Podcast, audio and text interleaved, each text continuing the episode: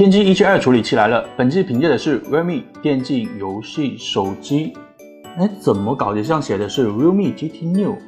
不会是拿错脚本了吧？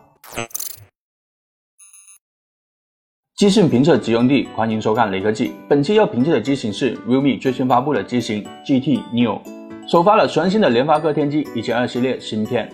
还记得卢伟斌曾在发布会上说，Realme 将全球首发天玑一千二芯片。现在却变成了 Realme，这其中也不知道哪个环节出现了问题，难道是听错了发音？闲话不多说，一起看下 Realme 真我 GT New 的表现吧。我手上的版本是十二加二百五十六 G，采用了六点四三英寸 Super AMOLED 电竞屏，一百二十赫兹屏幕刷新率加三百六十赫兹触控采样率，屏幕兼具了罕见的直屏设计，搭配屏下指纹传感器，底部保留了三点五毫米耳机孔 Type C 接口。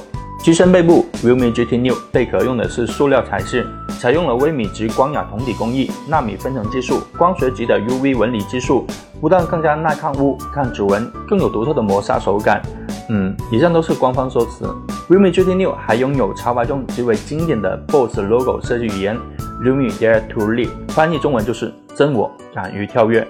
说实话，单从设计方面还是挺好看的，但是这抗指纹 Logo 这一横就不抗。已然一个指纹收集器，机身厚度八点四毫米，约一百七十五克的重量。背部中框采用弧度处理，加上贝壳的磨砂设计，即使是塑料边框，也能带来不俗的握持手感。影像方面，Realme GT Neo 搭载后置三摄影像系统，分别为六千四百万索尼 IS 六八二主摄，八百万像素一百一十九度超广角，两百万像素超值微距镜头。在大多数广角良好的情况下，Realme GT Neo 都能拍出不错的照片，高光控制的也都还可以，大光比画面在开启 HDR 后表现也不错。无论是高光还是阴影处的细节都有所保留，但 Realme GT 6的相机还有些不尽人意的地方。尽管传感器素质不差，但相机的测光水平似乎有些不稳定。室内场景中，有时候还会因测光不正确造成高光溢出。但相比于 Realme GT 6这台中端手机的外观与手感，相信大家更感兴趣的是首发的联发科天玑一千二芯片。反观其他友商，苹果的 A 十四 M1 芯片拉开了移动设备五纳米继承的序幕，高通的骁龙八八八也让我们看到了移动芯片澎湃的性能潜力。但联发科没有跌入制程的陷阱中，反倒选择了更为保守的台积电六纳米制程作为自己新一代芯片的根基。抛开天玑一千二这个全新的芯片，采用了一加三加四的混合架构设计，其中性能硬菜是 A 七八大核心，主频来到三点零 G 赫兹。单看数据，已经超过了某些十四纳米制成的桌面处理器。m a r i G 7 7 GPU 和协处理器也为天玑一千二的性能做出了不少贡献。先看看安兔兔基准跑分，Realme GT Neo 的跑分成绩可以来到七十万出头。虽然离高通骁龙八八八的跑分还有一段距离，但考虑到 Realme GT Neo 的实际售价，天玑一千二的实际表现可以说挺优秀的。